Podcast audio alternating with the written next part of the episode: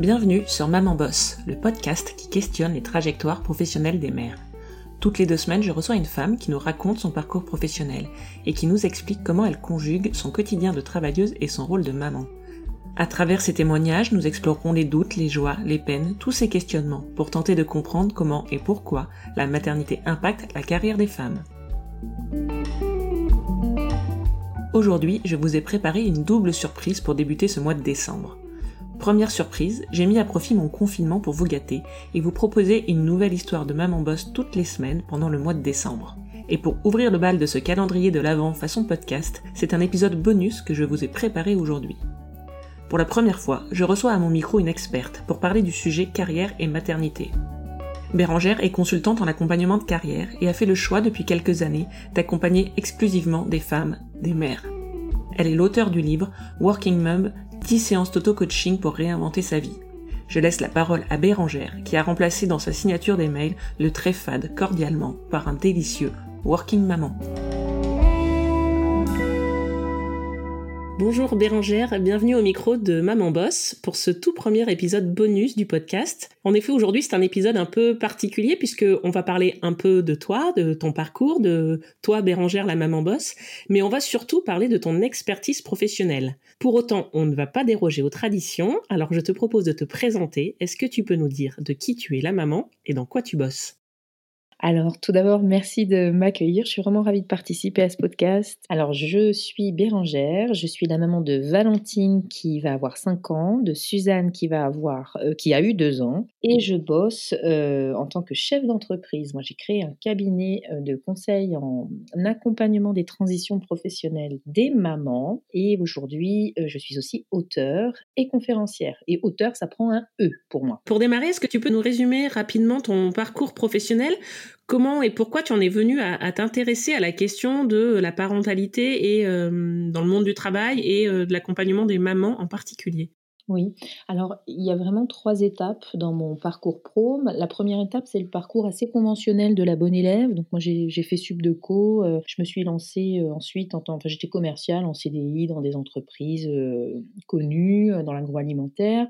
J'avais le parcours bah, de, la, réussite professionnelle de la bonne élève jusqu'au moment où j'ai plus eu de sens dans mon travail j'ai jamais, en fait, j'en ai jamais ressenti hein, du, sens dans mon travail quand j'étais salarié, quand j'étais commercial, puis manager commercial, puis dans le marketing. Et du coup, ben, je me suis moi-même reconvertie. Donc ça, ça a été vraiment le, grand premier passage dans ma vie après 12 ans dans le salariat. je suis partie vers de la, formation commerciale d'abord. J'ai commencé à donner des cours puis je me suis vraiment prise de passion pour l'accompagnement plutôt de des carrières en fait dans, l'école dans laquelle je bossais principalement.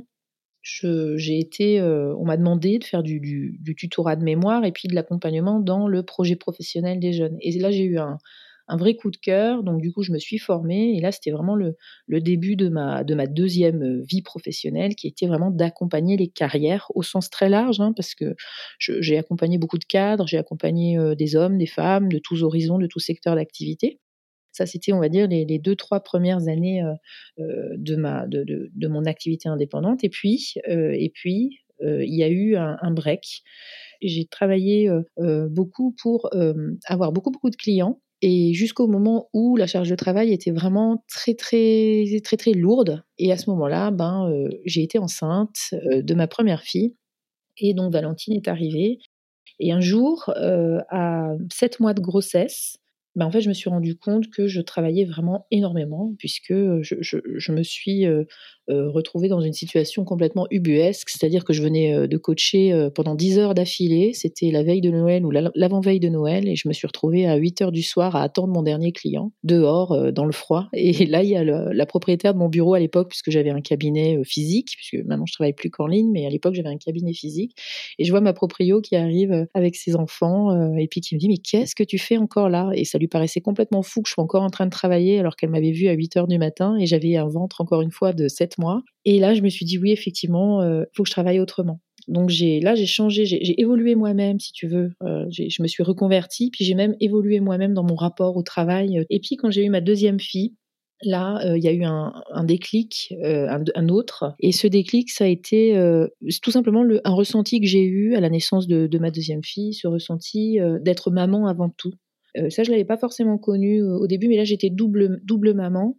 Et j'avais vraiment envie d'être dans un univers de maman, de travailler avec des mamans, de parler maman, de parler enfant. Enfin, j'étais complètement sortie de mon cadre de référence qui était le cadre de référence de entreprise, le working avant le mum. Et là, ben, c'était, il fallait que je sois dans le mum avant d'être dans le working. Et du coup, ben, j'ai orienté mon activité vraiment pour accompagner que les mamans. Et, là, ben, il y a un monde qui s'est ouvert à moi parce que euh, euh, moi, j'avais entendu parler du plafond de verre, j'avais le sentiment de l'avoir moi-même euh, touché quelques fois en entreprise. Et en fait, quand j'ai vu la clientèle de maman arriver, j'ai pris la mesure de l'ampleur de ce que pouvaient être ben, les, difficultés que rencontrent les mamans quand il s'agit des questions professionnelles. Et j'ai pris l'ampleur vraiment de l'importance qu'allait avoir la mission de mon cabinet, qu'avait la mission de mon cabinet aujourd'hui. Ce que je te propose maintenant, c'est que on se focus un peu sur euh, ton livre qui s'appelle donc euh, Working Mum, 10 séances d'auto-coaching pour réinventer sa vie. Et ce que je te propose, c'est que l'on parcourt ensemble finalement ces 10 sujets dont tu parles euh, dans ton livre. Mais pour commencer, est-ce que tu peux peut-être nous dire comment est né ce projet de livre? Quel était toi l'objectif, le message que tu souhaitais délivrer à travers cet ouvrage? Pour moi, avant tout ça, moi, j'étais une warrior de la vie professionnelle. Donc il n'y avait aucune limite, tu vois, c'était un peu sky is the limit. Quand tu décides de faire un truc, tu fonces, tu mets les moyens, tu orientes tes ressources vers la bonne, dans la bonne direction et tu réussis à tout. Et ça, c'est vraiment des, croyances que j'avais envie de porter. Et encore une fois, ça, ça a rencontré le moment où tu te rends compte que non, effectivement, quand on est femme, quand on est maman, dans la vie professionnelle, tout n'est pas si facile et que beaucoup, beaucoup de femmes connaissent la même chose connaissent des difficultés. Et, j'ai eu euh, le sentiment que c'était vraiment là où euh, il y avait énormément de choses à faire. Et puis quand j'ai commencé à vouloir lire là-dessus, je me suis rendu compte que bah, n'y avait pas grand-chose qui existait. Alors il y a beaucoup de livres sur la parentalité, même dans la presse, hein, la presse parentale, tout ça. Enfin, il y a pas mal de, titres, il y a pas mal de choses qui sont faites pour parler aux mamans, mais on va leur parler euh, de la vie de maman, mais mais par contre, euh, quand il s'agissait d'aider les mamans à, euh, à s'empowerer, tu vois, prendre le pouvoir, entre guillemets, mais pouvoir au sens, euh, au sens puissant du terme, tu vois, il n'y avait pas grand-chose qui existait. Et je me suis aussi rendu compte, avant, dans, quand, dans la première version de mon entreprise où je m'adressais aux cadres, j'étais beaucoup, beaucoup interviewée par la presse. J'avais eu la chance de pouvoir être interviewée pour mon expertise dans des magazines très enfin grand public, des magazines économiques, tout ça. Et puis quand j'ai décidé de m'adresser aux mamans, le sujet n'a plus tant intéressé que ça. sauf une personne, enfin plusieurs personnes, mais une personne en particulier, qui est Fabienne Broucaré du webzine My Happy Job, qui lançait une collection de livres donc chez l'éditeur, la maison d'édition Vuibert, euh, sur le bien le bien-être au travail, la carrière, etc. Donc la, fameuse collection My Happy Job. Et je lui ai proposé euh, un article et elle m'a dit non non tu vas faire un livre. Et du coup, ben voilà, elle m'a fait confiance et, je la remercie euh, aujourd'hui. Mais c'était une, idée qui, a fait une rencontre, en fait. Voilà. Pour poser un petit peu le, décor en introduction, c'est quoi aujourd'hui une, working mom? Toi, à travers ta carrière, quelle évolution tu as pu constater entre les, femmes peut-être que tu as pu accompagner à tes débuts et, les femmes que tu rencontres aujourd'hui? Est-ce qu'il y a des éléments marquants? Alors, euh, je vais répondre très euh, simplement. La working mom aujourd'hui est une femme fatiguée. Euh, je crois que ça, c'est ce qui définit euh, vraiment, vraiment le, mieux ce que c'est que la working mom. Euh, dans working mom, il y a working et il y a mom. Ça veut dire qu'il y a une première vie qui est celle que tu exerces de, je sais pas, 9h à 17h ou 18h au travail. Parce qu'aujourd'hui, les femmes travaillent, elles ont cette possibilité, cette chance-là. Ça n'a pas toujours été le cas dans l'histoire. Et après, ben, il y a le mum. Et le mum, c'est à 17h, 18h, tu rentres chez toi et tu commences ta deuxième journée d'activité. C'est le bain, c'est passer au drive, c'est préparer à manger, c'est coucher les enfants, c'est enfin tout, tout ce qu'on a à faire et qui se termine pas parce que quand tu as couché les enfants, tu as deux trois papiers à faire et, et ça 365 jours dans l'année, cumulé avec plusieurs enfants et de plus en plus de responsabilités, d'attentes et d'exigences dans un monde du travail qui est de plus en plus exigeant, qui te demande de faire toujours plus avec toujours moins et juste qui oublie euh, que toi, tu as une deuxième, euh, deuxième, une deuxième vie de travail qui démarre le soir, ben ça, c'est très fatigant. Et la, working mom aujourd'hui, euh, encore une fois, c'est vraiment une chance hein, que la femme puisse s'émanciper, puisse travailler, etc. mais aujourd'hui, on a une période charnière où, à continuer comme ça, on va pas y arriver. Quoi. Il, va, il faut qu'on ait de l'aide. Il faut qu'il y ait une, une division du travail avec nos conjoints qui soit différente. il faut plus de flexibilité dans les entreprises. On est, si tu veux, moi je, vois qu'on atteint un climax là, et où la working mom aujourd'hui ne peut plus être que quelqu'un de fatigué. Et moi, ce que j'ai vu, la grosse évolution que j'ai vue là, euh, sur les derniers mois même, hein, parce que là je vais te parler du confinement, hein, c'est que on a, on, a atteint, on atteint un paroxysme au niveau de la charge et que le confinement, et il y a aussi eu en parallèle hein, ce phénomène de la quête de sens qui est arrivé, tu sais, parce qu'on voit euh, de plus en plus de burn-out dans les entreprises, on voit ben, euh, le temps qui se rétrécit, l'exigence, comme je l'ai dit, qui, qui, augmente, l'exigence des, des employeurs qui augmente le monde du travail qui est complètement mouvant avec tous les mouvements, etc. Euh, émotionnellement, c'est super chaud. Et là, euh, donc la quête de sens, elle, euh, elle est là. Et, là, il y a le confinement. Au, niveau du confinement, ben, les femmes, ben, elles ont pris très cher, hein, les working moms, parce que il y a déjà des études hein, qui sortent de sociologues qui étudient comment ça s'est passé dans le confinement, etc. En fait, on se rend compte que les femmes ont beaucoup plus porté. les femmes ont, alors elles étaient un peu on va dire, euh, divisé entre euh, je suis contente de, reprendre contact avec la notion de temps, parce que le temps, le reste de la vie, ben, il nous échappe hein, entre euh, tout ce qu'on a assumé. mais toutes nos tâches et toute notre charge a été démultipliée parce que bah, toute la famille était présente dans la maison H24. Les tâches domestiques, le travail domestique a continué euh, d'être assumée en partie par les femmes et principalement par les femmes. Et les femmes avaient aussi euh, de moins bonnes conditions pour l'exécution de, leur, euh, de leurs tâches professionnelles. Par exemple, quand le couple était en télétravail, monsieur était dans le bureau fermé, madame devait télétravailler avec les enfants qui regardaient la télé dans le salon à côté d'elle. Il, y, a des études qui sont sorties là-dessus et qui ont vraiment expliqué ça. Donc du coup, ben, des conditions finalement de vie professionnelle qui sont euh, dégradées. Et moi, ce que j'ai vu vraiment dans les demandes des personnes qui, qui, sollicitent un accompagnement chez nous, c'est qu'avant, tu vois, on pouvait hein, nous solliciter pour euh, améliorer un profil LinkedIn, euh, refaire un CV. Maintenant, c'est plus que de la quête de sens. C'est plus que ça. Le confinement a accéléré le processus de quête de sens. Ça s'est intensifié, ça s'est accéléré. Il y a une urgence qui s'est créée. C'est je ne veux plus retourner au travail, je ne peux plus Maintenant que je me suis réapproprié mon temps, maintenant que j'ai vu mes tomates euh, pousser et mes enfants grandir pendant le confinement et que j'en ai pas loupé une miette, ok, c'était super fatigant, mais je veux autre chose maintenant. Je veux plus que ce soit comme avant et je veux le monde d'après. Et ça, c'est vraiment, vraiment en train de s'accélérer et c'est ce qu'on voit nous tous les jours euh, avec mon équipe.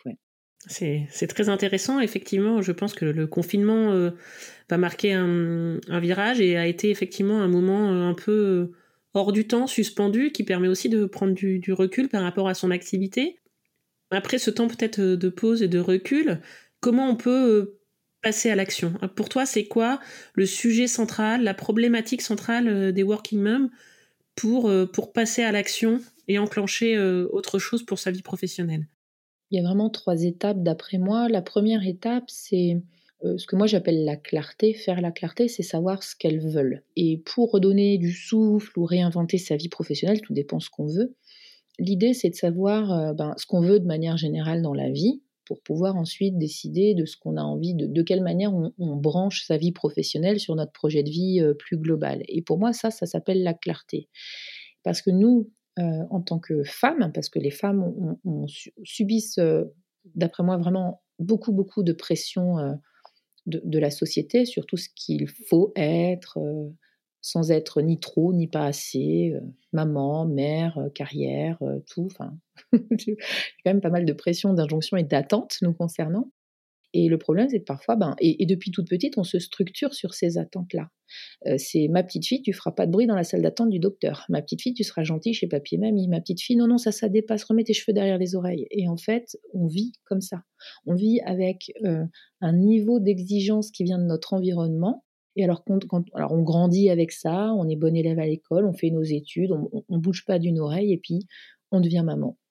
Et quand on devient maman, eh ben, on est encore plus en pilote automatique, automatique nous concernant, parce qu'on est complètement tourné et dédié aux autres. Donc on est dédié au bien-être du foyer, on est dédié au bien-être de nos enfants, euh, de, notre conjoint, on est, et on s'oublie. Et le problème, c'est que cette partie clarté, cette première étape, quand on veut redéfinir un projet pro, savoir dans quel sens on a envie d'aller professionnellement, faut se connaître. Et parfois, ben, on a perdu contact avec soi-même juste parce qu'on est la tête dans le guidon tout le temps.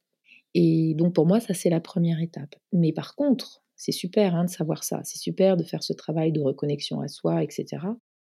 Mais il faut pas oublier derrière euh, que pour passer à l'action, il faut qu'on reconnecte aussi avec la confiance en soi il ne peut pas y avoir de passage à l'action sans confiance. Euh, en confiance en soi, confiance en euh, notre potentiel projet, confiance en euh, le marché du travail ou, de l'entreprise, enfin le marché tout court si on a envie de créer une entreprise, etc. avoir confiance en soi, c'est vraiment ce qui va nous permettre de, de passer à l'action. Parfois, il y a une grosse croyance qui est j'attends d'avoir confiance en moi pour me lancer. J'ai pas assez confiance et dès que j'aurai un peu plus confiance, je vais me lancer. Et en fait, non, c'est l'inverse. C'est complètement l'inverse qu'il faut aller chercher. La confiance en soi, c'est se sentir capable de faire face à certains défis. Et la confiance, du coup, euh, ça peut, c'est pas intellectuel, ça passe par l'action. Donc, créer ou recréer la confiance, c'est l'action et c'est les petits pas, et c'est vraiment la première action qui est la plus importante parce que c'est celle qui va ouvrir euh, la voie. Et voilà, je crois que il peut pas y avoir de passage à l'action sans confiance. Et ensuite, pour maintenir ce niveau de confiance, ben, l'idée, quand on a trouvé son projet, c'est de c'est d'organiser la mise en œuvre. Mais une fois qu'on sait où on va, que la clarté est faite et que la confiance est revenue parce qu'on a agi et on a vu que c'était possible et que ça y est, c'est amorcé, bah, après, c'est plus facile, ouais. Je partage évidemment euh, ton, ton, point de vue sur la confiance et je pense qu'au-delà de la question de la confiance en soi qui est euh, effectivement euh, primordiale et nécessaire en fait pour, pour amorcer quelle que soit la, réflexion ou le passage à l'action, je pense qu'il y a un sujet aussi autour de la, de la communication et le fait de, de savoir mettre en avant euh, que ce soit en entreprise ou, pas, hein, mais pour les femmes, un vrai sujet de savoir mettre en avant ce que l'on fait, ce que l'on sait faire. Est-ce que euh, la communication, euh, pour toi aussi, c'est un sujet sur lequel il est important de, travailler? Ouais, alors c'est hyper important. Et c'est aussi, c'est exactement les mêmes raisons hein, que celles que je citais tout à l'heure, qui font que nous, les femmes, on a été structurées et on, prend, on prend notre place dans une, dans une société, une organisation de la société qui est structurée pour, pour qu'on soit deuxième, tu vois, pour qu'on soit numéro deux. on est quand même dans une société très patriarcale. Ben, du coup, comme on est structuré euh, et engrammé pour être numéro deux, ben, on va pas vouloir se mettre en lumière ou on va pas pouvoir, on va pas avoir les clés pour se mettre en lumière. Et se mettre en lumière, effectivement, c'est la communication.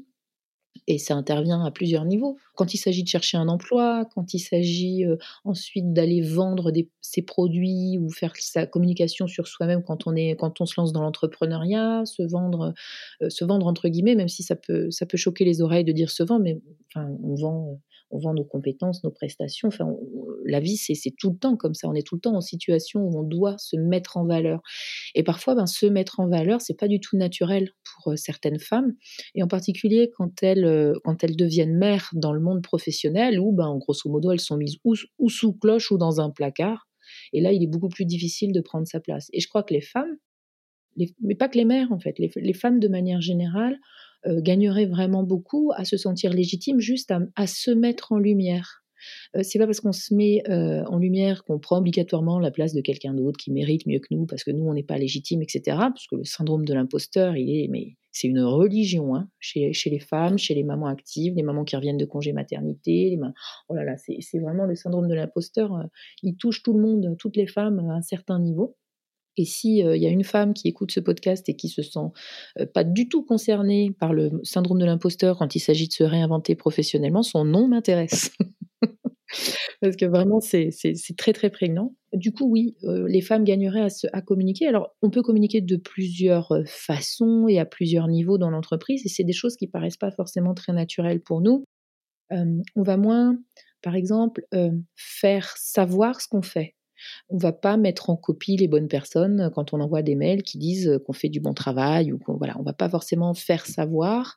On attend souvent, on attend souvent qu'on vienne nous chercher et on attend souvent que la reconnaissance euh, tombe sur nous de la part de notre chef, de nos chefs de nos pères, de nos clients.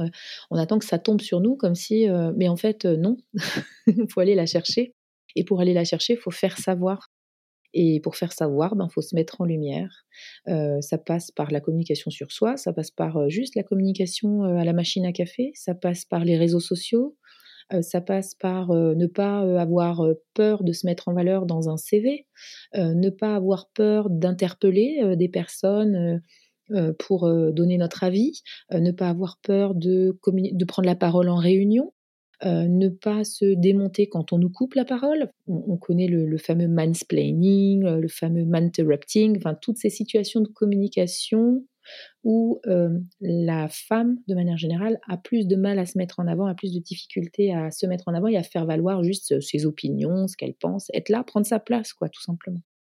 Et pour moi, il y a un gros, gros, une grosse, grosse marge de progrès là, et vraiment, il est important d'aider les femmes à prendre leur place prendre sa place, euh, ça peut être aussi au sein de son organisation. C'est vrai que quand on parle de changement professionnel, on pense souvent reconversion ou euh, devenir entrepreneur, euh, mais je pense que aussi on peut envisager peut-être d'évoluer simplement dans son entreprise ou dans son organisation si on travaille dans la fonction publique. Est-ce que toi, par exemple, tu peux être amené à accompagner des femmes sur ce type de changement? Et est-ce que tu penses que c'est des choses qui sont qui sont possibles? Mmh bien sûr. Oui, oui, c'est possible. En fait, on peut avoir effectivement, il y a plusieurs niveaux de changement. Quand on une envie de changement, elle peut être, euh, on peut y répondre euh, par plusieurs niveaux de changement. Euh, et le premier niveau de changement, je dirais, qui n'est pas forcément le plus facile, hein, parce que ça demande de, la technique, c'est de se dire, ok, je veux, je veux me renouveler professionnellement, mais je suis attaché à mon entreprise ou mon groupe où je sais qu'il y a des opportunités. Bah, je vais avoir envie d'une promotion interne. Enfin, je vais avoir envie d'améliorer mes ou, ma place, mon, poste, ou mes conditions de travail et ma manière de fonctionner euh, dans, mon environnement actuel. Donc ça peut passer par demander, aller chercher une promotion euh, professionnelle, euh, devenir, je sais pas, manager quand on l'était pas. Ça peut être se positionner sur un poste transverse, ça peut être tout simplement postuler en interne euh, bouger en interne, mais ça peut aussi être aller négocier d'autres conditions de travail, par exemple un meilleur euh, salaire, puisque ça peut être tout à fait satisfaisant quand on est à son poste, qu'on se sent plutôt bien, qu'on est confortable dans l'expression de nos compétences, etc. Euh, il peut être tout à fait intéressant, juste pour se sentir plus valorisé, d'aller négocier un meilleur salaire ou de meilleures conditions de travail ou un temps partiel si on souhaite passer à temps partiel parce qu'on a envie de, de voilà d'autres choses. Donc il y a des, comment dire, euh, il y a des souhaits euh, qui peuvent aussi se concrétiser en entreprise. Et ça, bah, on revient un petit peu à ce qu'on a dit tout à l'heure, euh, ça, nécessite ben déjà de, savoir ce qu'on veut, se faire la clarté, cette fameuse première étape sur ce qu'on veut et quel niveau.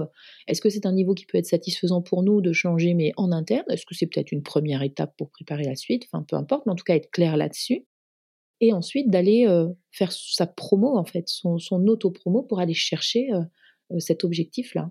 Pour concrétiser son envie de changement, pour, pour passer à l'action et se mettre en mouvement pour changer et évoluer dans sa situation professionnelle, est-ce que pour toi il y a des leviers un peu systématiques ou forts, en tout cas à actionner pour concrétiser cette envie de changement? Oui, je pense que déjà savoir, c'est la connaissance en fait qui va, qui va libérer l'action et savoir ce qu'on veut et où on va est très important. En entreprise, on parle beaucoup des objectifs SMART.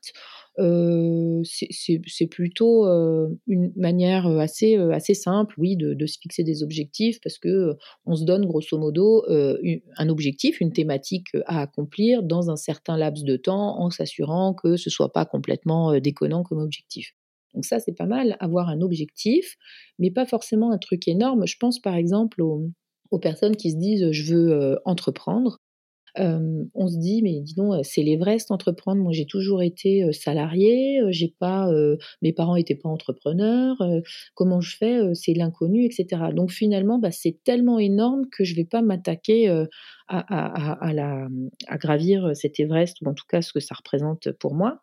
Et du coup, l'idée, c'est peut-être de se fixer, OK, un cap, mais des sous-objectifs atteignables dans un laps de temps qui est satisfaisant, etc. Donc je crois que, OK, décliner son grand cap, enfin, trouver son grand cap qui serait, ben, je veux, je sais pas, je veux lancer mon activité par exemple dans tel domaine, eh bien, ça peut se décliner en sous-objectifs beaucoup plus digestes. Par exemple, alors on peut y aller à rebours ou, de manière chronologique, mais on peut tout, un sous-objectif, ça pourrait être ben, 1er mars, je négocie ma rupture conventionnelle, par exemple. 1er, je sais pas, 1er juin, je, j'intègre un réseau ou un incubateur d'entreprise. Donc se fixer des objectifs, c'est très important parce que ça permet de, de rendre les étapes plus digestes. Voilà. Moi, j'avais envie qu'on parle de quelque chose de très concret euh, qui est la recherche d'emploi. Euh, rechercher un emploi, ça veut dire euh, faire son CV, remettre à jour son profil LinkedIn, mais aussi passer des entretiens d'embauche. Et ça, c'est des étapes et des choses très concrètes qui peuvent être un peu paralysantes des fois. Est-ce que pour toi, il y, a des, facteurs clés de succès dans le cas d'une recherche d'emploi? Oui, alors parfois on se met à rechercher un emploi alors qu'on est encore en poste. Donc là, c'est troisième journée de travail. puisqu'on a le, travail domestique qui suit la journée pro et après on a notre projet. Donc l'idée c'est de maîtriser son temps. Aujourd'hui, il y a tellement d'outils en ligne pour trouver un job, consulter les recherches d'emploi, puis souvent c'est les mêmes, les mêmes consulter les offres d'emploi, et souvent c'est les mêmes offres d'emploi qu'on retrouve d'un site à l'autre, etc. Donc je pense que le, premier, la première chose, c'est d'avoir un objectif très clair sur ce qu'on cherche.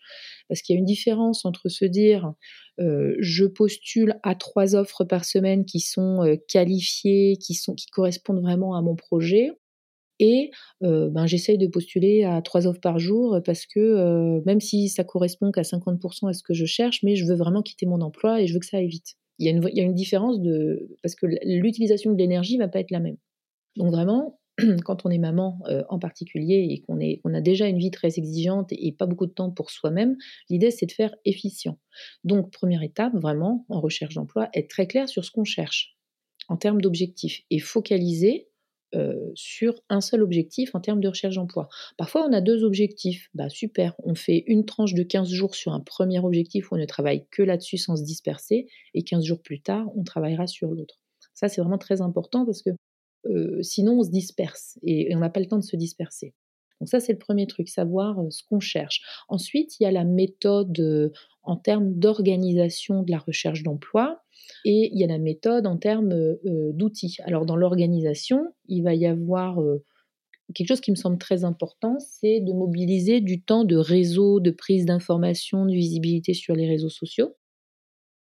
Il y a une organisation autour de des, offres et des candidatures spontanées. Donc euh, les offres, ben, il faut mettre des alertes sur les, sites euh, qui ont des offres qui correspondent à nos critères, de manière à ne pas se, recoller euh, toute la recherche à chaque fois. Enfin, il y a des, des, petits tips comme ça, mettre des alertes et se caler des temps.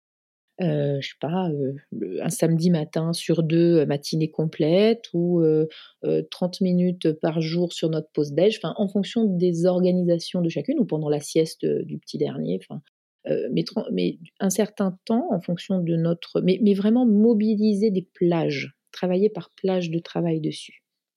Et scaler des temps aussi de réseaux. Enfin, pour moi, les réseaux sociaux et notamment LinkedIn, parce qu'aujourd'hui, euh, bah, c'est quand même le réseau social professionnel par excellence, euh, se caler des temps vraiment de visibilité là-dessus, parce qu'il y a euh, toutes les démarches sortantes pour aller euh, chercher un emploi, les, actions qu'on va faire pour être vues euh, par les recruteurs, mais il y a aussi de la démarche entrante, c'est-à-dire si on a un, beau profil sur LinkedIn avec les bons mots-clés, on va pouvoir être trouvé plus facilement et pouvoir générer euh, de l'attractivité et attirer les recruteurs sur notre profil et ça, c'est plutôt chouette parce que c'est du temps de gagner. C'est pas des choses qu'on est obligé d'aller chercher. Moi, je voulais te poser une question, euh, une question qu'on s'est posée avec euh, que mon invité, en tout cas de l'épisode numéro 2, donc au tout début du podcast, s'était posé, de savoir si sur son CV il fallait mentionner ou pas ses enfants. Alors c'est une question très précise, mais je pense qu'il y a beaucoup de femmes et beaucoup de mères qui se posent cette question-là de l'âge et des enfants, de la situation familiale euh, sur un CV.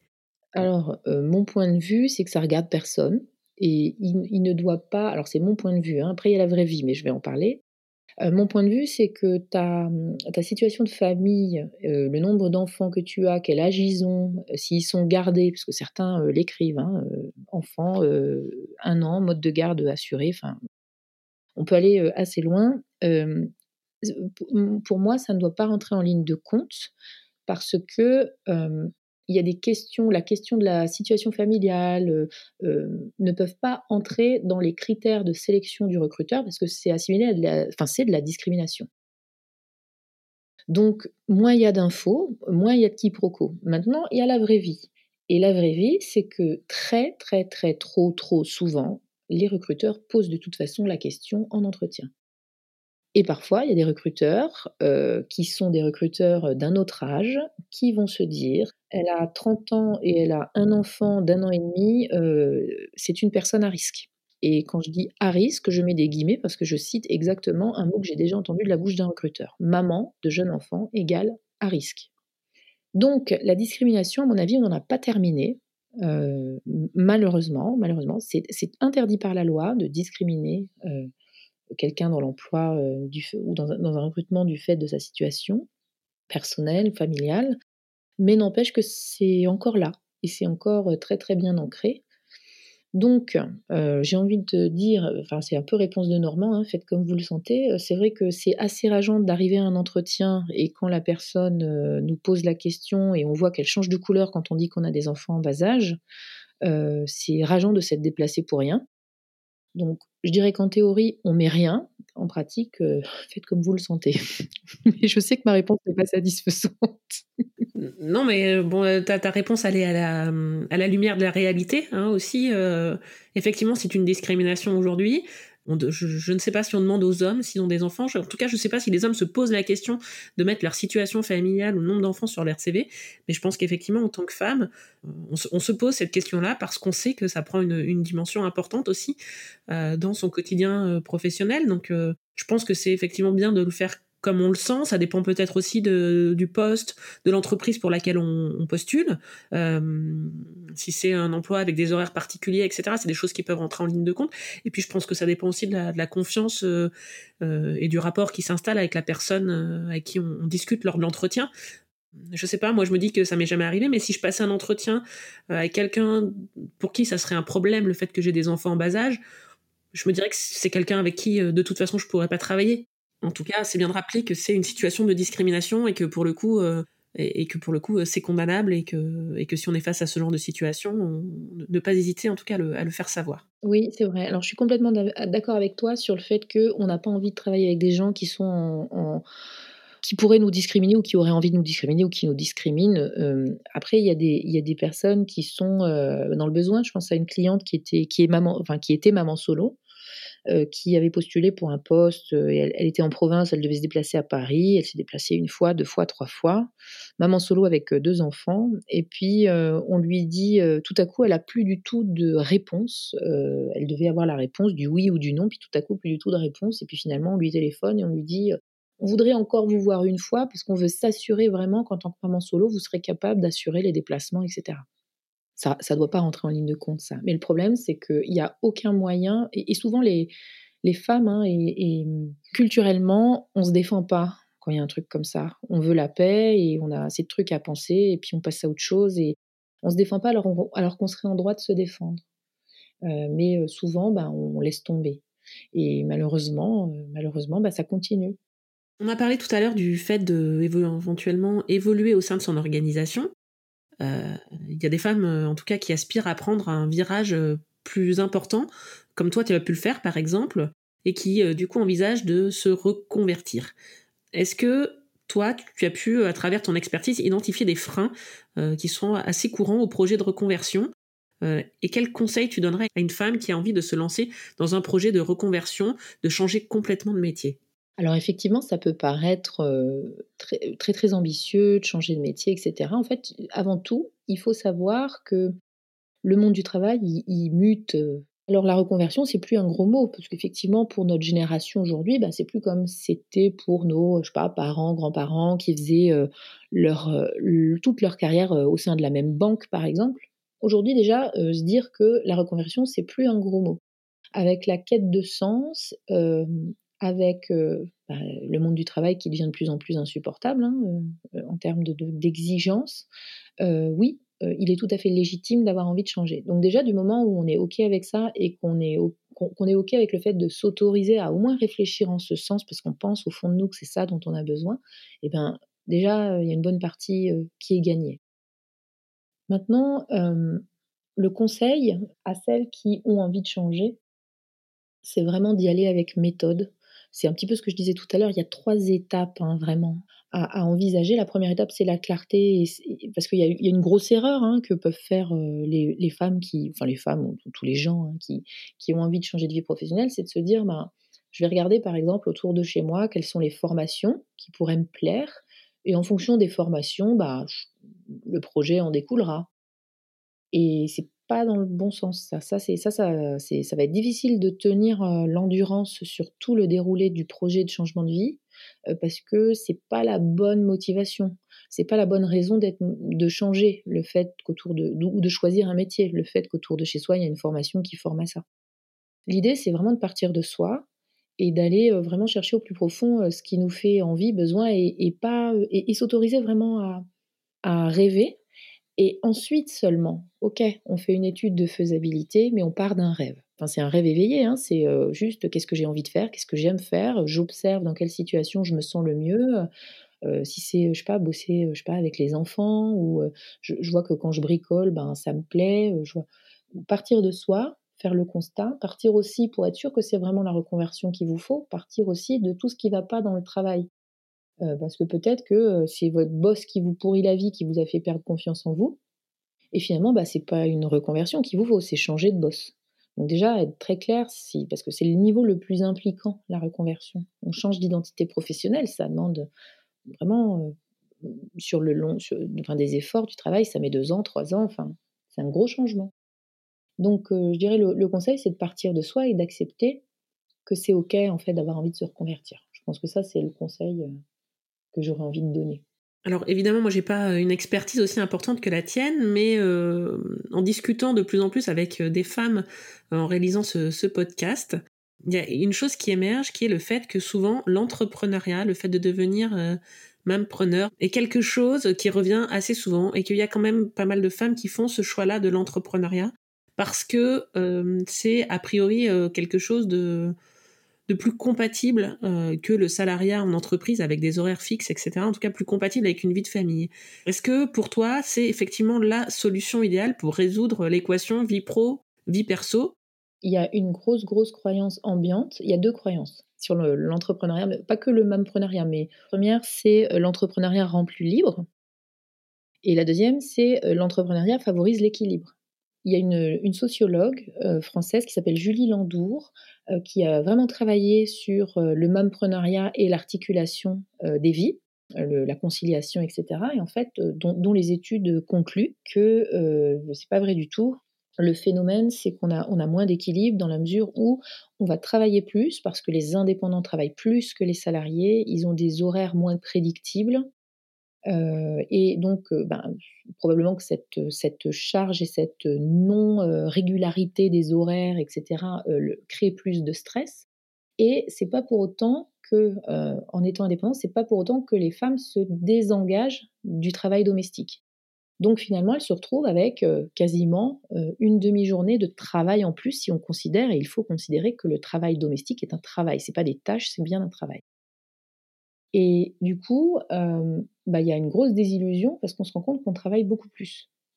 on travaille beaucoup plus en étant indépendante. Et du coup, je fais le pont avec la partie liberté. Oui, il y a une vraie liberté quand on est entrepreneur, entrepreneuse, même preneuse, la vraie liberté de prise de décision. On décide avec qui on a envie de travailler, quelle doit être notre la cible, quelle est l'offre qu'on propose, comment on a envie de communiquer. On choisit tout, ça c'est vrai. Mais par contre, on n'est pas lié, on n'a pas un lien de subordination qui nous lie à nos clients, par exemple, mais on est dépendant de nos clients, puisqu'on a besoin de chiffre d'affaires pour payer nos charges, pour dégager des bénéfices, pour pouvoir se payer, etc.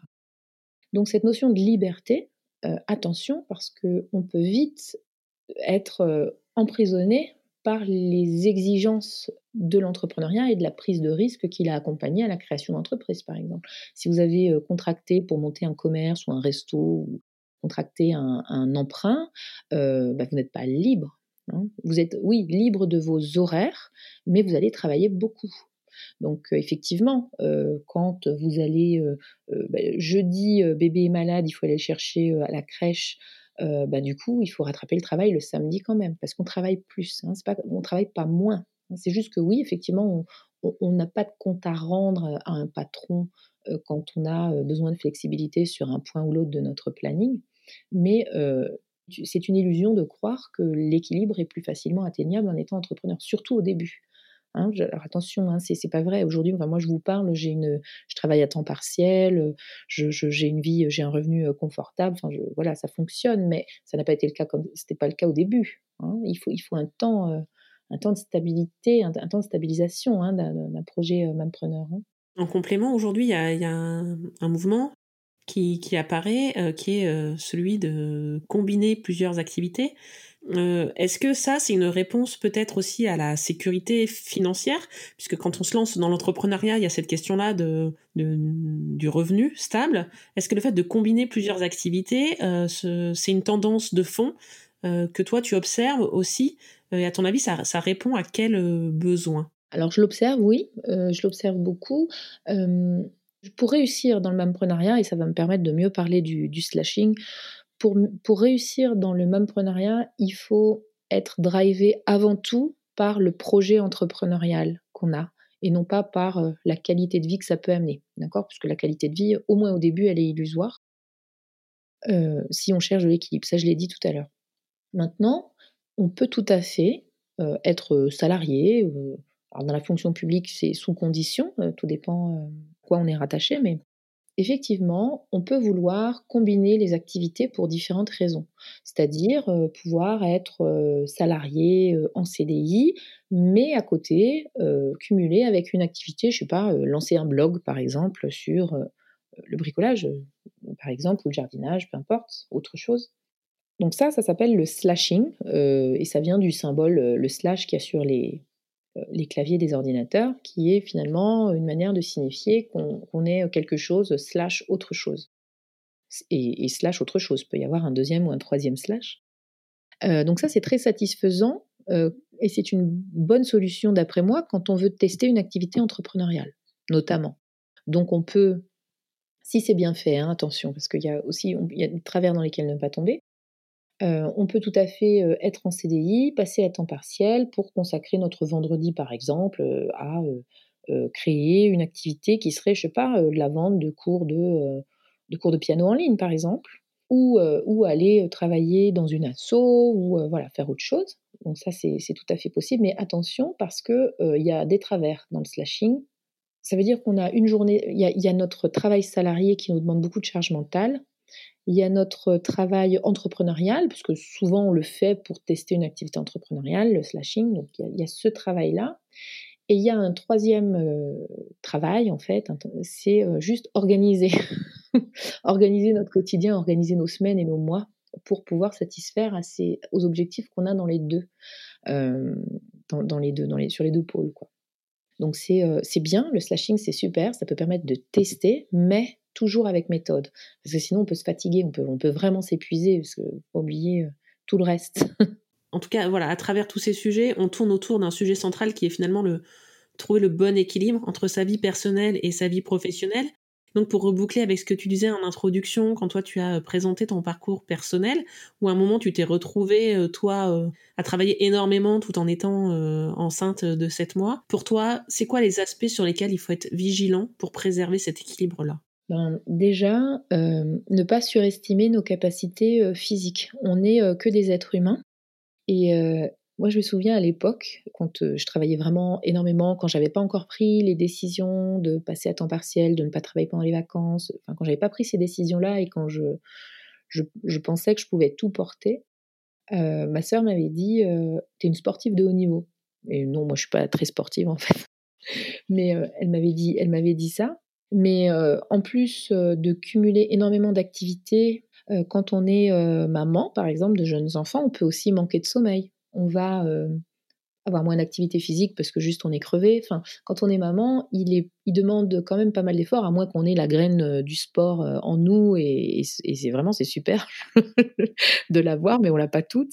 Et il est assez facile de tomber dans une hygiène de vie qui peut être vraiment délétère pour nous Donc le sommeil, l'alimentation, l'hygiène aussi psychique. parfois, on n'a juste pas de moment pour se ressourcer.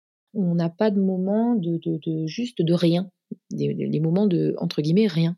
Euh, juste chiller sur le canapé, euh, regarder une série Netflix et euh, s'offrir une récupération parce qu'on a, parce qu'on a rigolé, parce qu'on a passé un moment en couple, parce que voilà.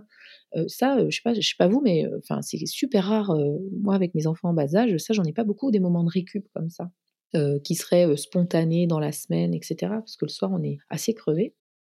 Euh, en tout cas, moi, je le, suis. Euh, et du coup, euh, je, crois que l'hygiène de vie est très important. Donc ça, c'est le premier truc, se dire qu'on n'est juste pas des machines. Voilà. On, aimerait pouvoir porter énormément de choses, mais juste on peut pas parce qu'on n'a que deux bras, deux jambes, etc. Et que la société, elle, elle nous a dessiné un quotidien, les exigences de la société nous ont dessiné un quotidien qui est juste upgradé par rapport à ce que nous, on serait capable de faire en tant qu'être humain normaux, entre guillemets. Donc, il y a vraiment être bienveillante vis-à-vis de soi-même et de se dire que, ok, ça prendra le temps que ça prendra, ok, ce qu'on pourrait prendre comme, enfin, transformer peut-être les, les, échecs, entre guillemets, en situation d'apprentissage, oui, on ne peut pas tout porter. Voilà, ou non, on ne peut pas tout porter, ça c'est sûr. Et effectivement, la notion de, santé est très importante parce que le burn-out, moi j'ai l'impression de voir plus que ça. les, les, gens qui cherchent aujourd'hui du sens, qui viennent nous voir parce qu'ils veulent changer de vie professionnelle, etc. Beaucoup, beaucoup, beaucoup ont connu le burn-out ou, l'épuisement vraiment pré-burn-out, ce qu'on appelle le burn-in, et se sont dit non, euh, j'arrête, de toute façon, j'en peux plus, toute façon, je peux plus. Alors, avant de tomber dans le burn-out, le burn-out, c'est vraiment une situation euh, de stress de, de, très long terme qui peut être causé, euh, enfin aujourd'hui il est reconnu professionnellement, mais souvent il y a des facteurs perso qui viennent aussi jouer hein, quand on manque de, quand on manque de sommeil, bah forcément on est plus stressé au boulot parce qu'on est moins en capacité d'eux, etc. Je dirais que le, le burn-out, il, est assez facile de, il se cache, hein, il est derrière, là on le voit pas, puis tout à coup on est dedans et on on l'a pas vu arriver parce que juste on avait tellement la tête dans le guidon et le pilote automatique à, être Shiva dans notre quotidien euh, pro perso qu'on l'a pas vu venir et il nous surprend, il est là, mais quand il est là, il est installé, c'est foutu parce que là du coup euh, on peut plus hein, faire ce qu'on faisait avant. Hein. Et on se sent, euh, je pense, vraiment, vraiment démunis. Enfin, pour celles qui l'ont connu, je pense que moi, j'ai eu la chance de ne pas le connaître, mais il y a beaucoup, beaucoup de témoignages de clientes euh, voilà, qui dressent, euh, qui m'expliquent ça.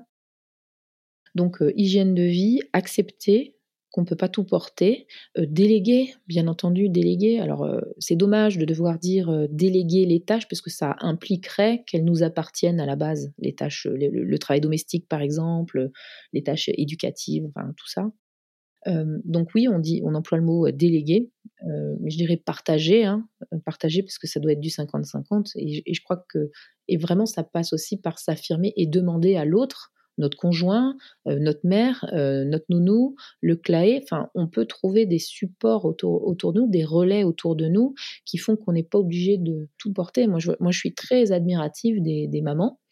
qui font des activités super pointues, Montessori, do it yourself, euh, machin avec leurs enfants et qui les occupent et qui les occupent. Je suis très très admirative parce que juste moi, quand j'ai un moment où je suis dans une pièce seule avec mes enfants, parfois j'ai juste envie de mettre les pieds sur la table basse, de me poser et de juste d'aller sur Twitter et de rien faire et de m'occuper de rien.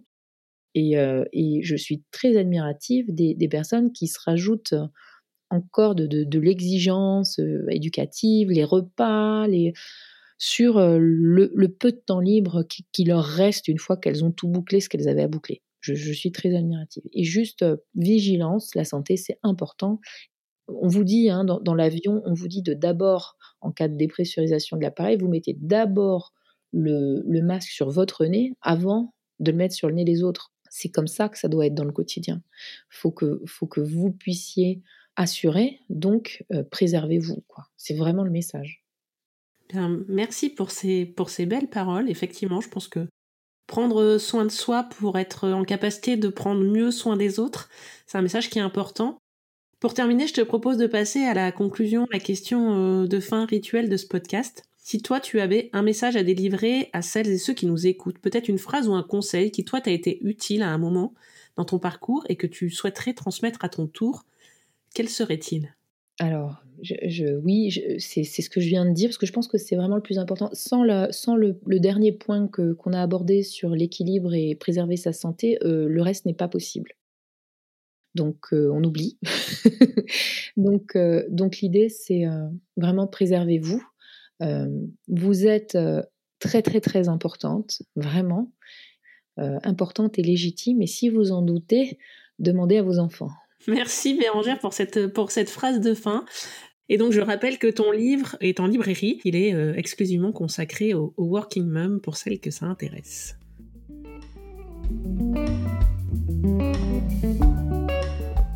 J'espère que cet épisode spécial vous a plu et qu'il vous donne des pistes concrètes pour avancer dans vos projets professionnels. Si vous avez envie d'aller un peu plus loin, je vous recommande évidemment la lecture du livre de Bérangère. C'est un ouvrage facile à lire qui vous donnera des clés concrètes pour que votre travail s'inscrive dans un équilibre de vie global. Et si vous êtes en pleine réflexion sur la suite à donner à votre carrière, que vous avez besoin d'aller plus loin et d'être accompagné, n'hésitez pas à contacter Bérangère. Toutes ces coordonnées se trouvent dans la page web de l'épisode. Je vous dis à très vite pour une nouvelle histoire et d'ici là, maman bosse